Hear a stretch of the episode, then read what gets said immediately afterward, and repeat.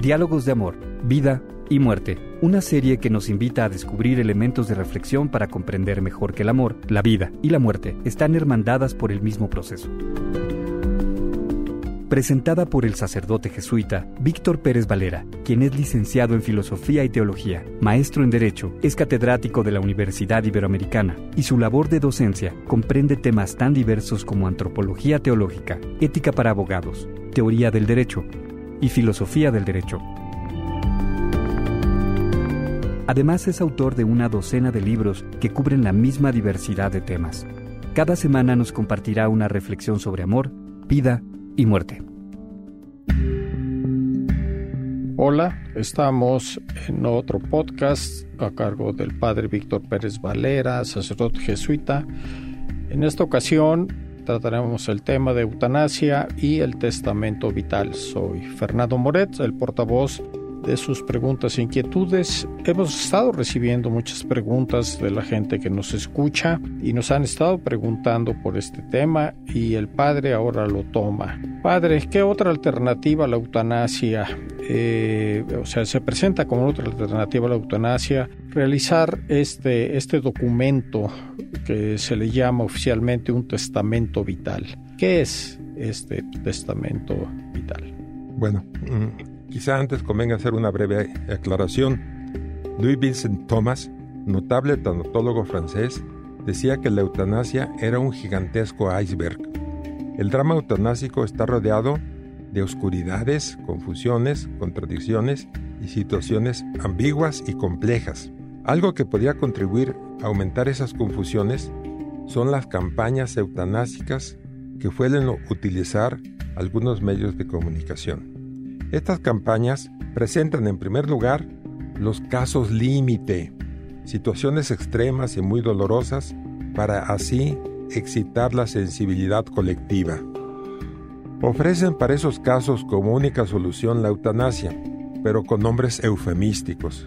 Ayudar a morir, autoliberación y todavía peor, defensa de la dignidad. Los opositores a la eutanasia son presentados como personas retrógradas, reaccionarias, intransigentes, de mente cerrada y por supuesto enemigos de la libertad. Cuando en un debate se presentan las visiones de la moral religiosa y de la ética filosófica, aducen que estos argumentos no son válidos dado el pluralismo de la sociedad y que por consiguiente no se pueden imponer opiniones a personas indiferentes, a religiosas o ateas. Por supuesto, no caen en la cuenta de que en muchas ocasiones las opiniones religiosas se sustentan en una sólida base racional, el respeto a la vida.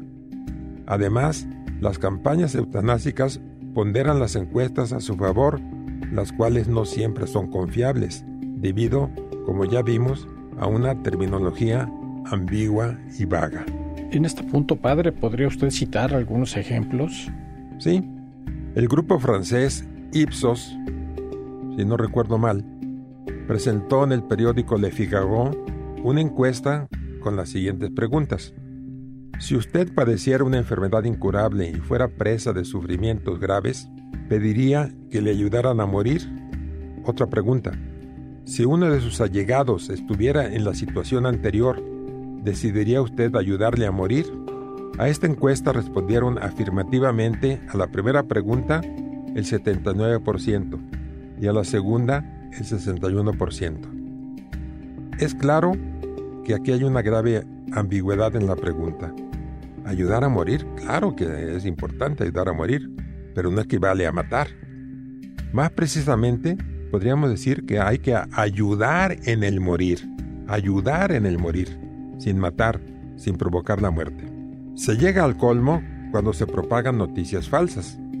No hace mucho en España, los titulares de la prensa afirmaban que la mayoría de los médicos de Barcelona estaban a favor de la eutanasia. La realidad era que más que defender la eutanasia, los médicos se oponían al encarnizamiento terapéutico, es decir, hacer al enfermo parte de una máquina prolongar la vida a toda costa y a todo costo. Así pues, El debate sobre la eutanasia está surcado de imprecisiones, ambigüedades y en ocasiones hasta de prejuicios y cegueras intelectuales y valorales. Puede sonar muy fuerte, pero es una realidad. Por lo anterior, suele ser muy frustrante participar en debates sobre la eutanasia. Este debate no se termina muchas veces sino en agresiones y descalificaciones, o por lo menos el tema queda como un callejón sin salida. Con acusaciones de retrógrados y oscurantistas, ¿no, padre? Sí. Una cuidadosa investigación de Marie de Genesel, experta en cuidados paliativos, en los que ha trabajado más de 20 años, nos revela que ni siquiera todas las personas que se adhieren a la asociación ADMB, ADMD, Asociación de Derecho a Morir con Dignidad, son partidarias de la eutanasia, a pesar de que digan a morir con dignidad. Muchas de ellas lo que rehusan es, como ya habíamos dicho, el encarnizamiento terapéutico.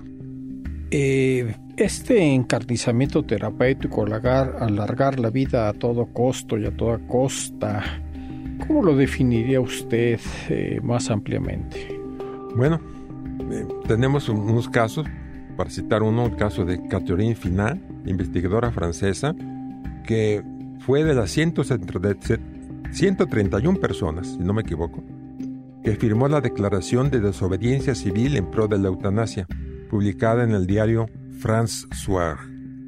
Ella confesó a Maurice de Genesel que no estaba segura de si la decisión de pedir la muerte de algunos enfermos terminales era una decisión de su ser profundo, una decisión asumida en plena libertad.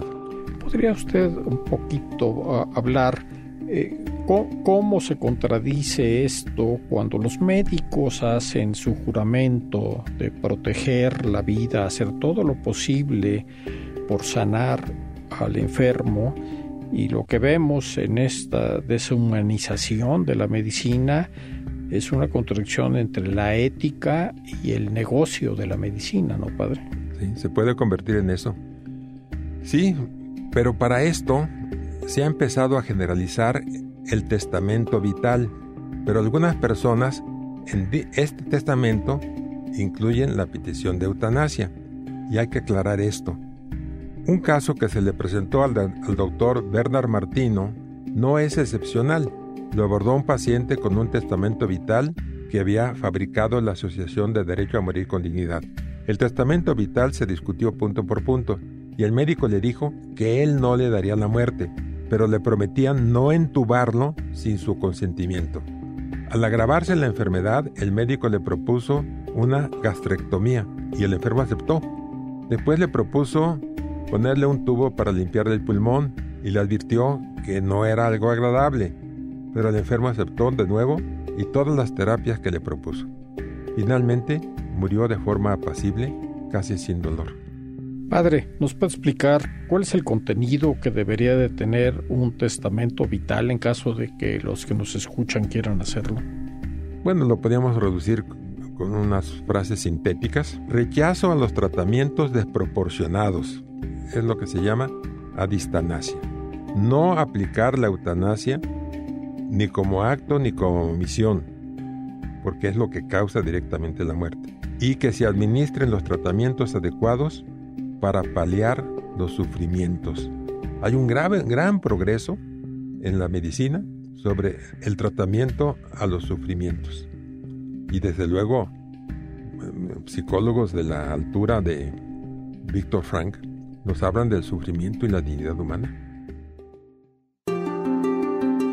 Que sería otro tema a tratar en estos podcasts. Bueno, muchas gracias. Eso es todo por hoy. Gracias por escucharnos nos escucharemos pronto. Les recuerdo nuestro correo para que ustedes nos hagan llegar sus comentarios, sus observaciones, temas que quieran que el padre Víctor Pérez Valera trate. El correo es diálogos de ABM, diálogos de A de amor, P de vida, M de muerte, arroba gmail.com.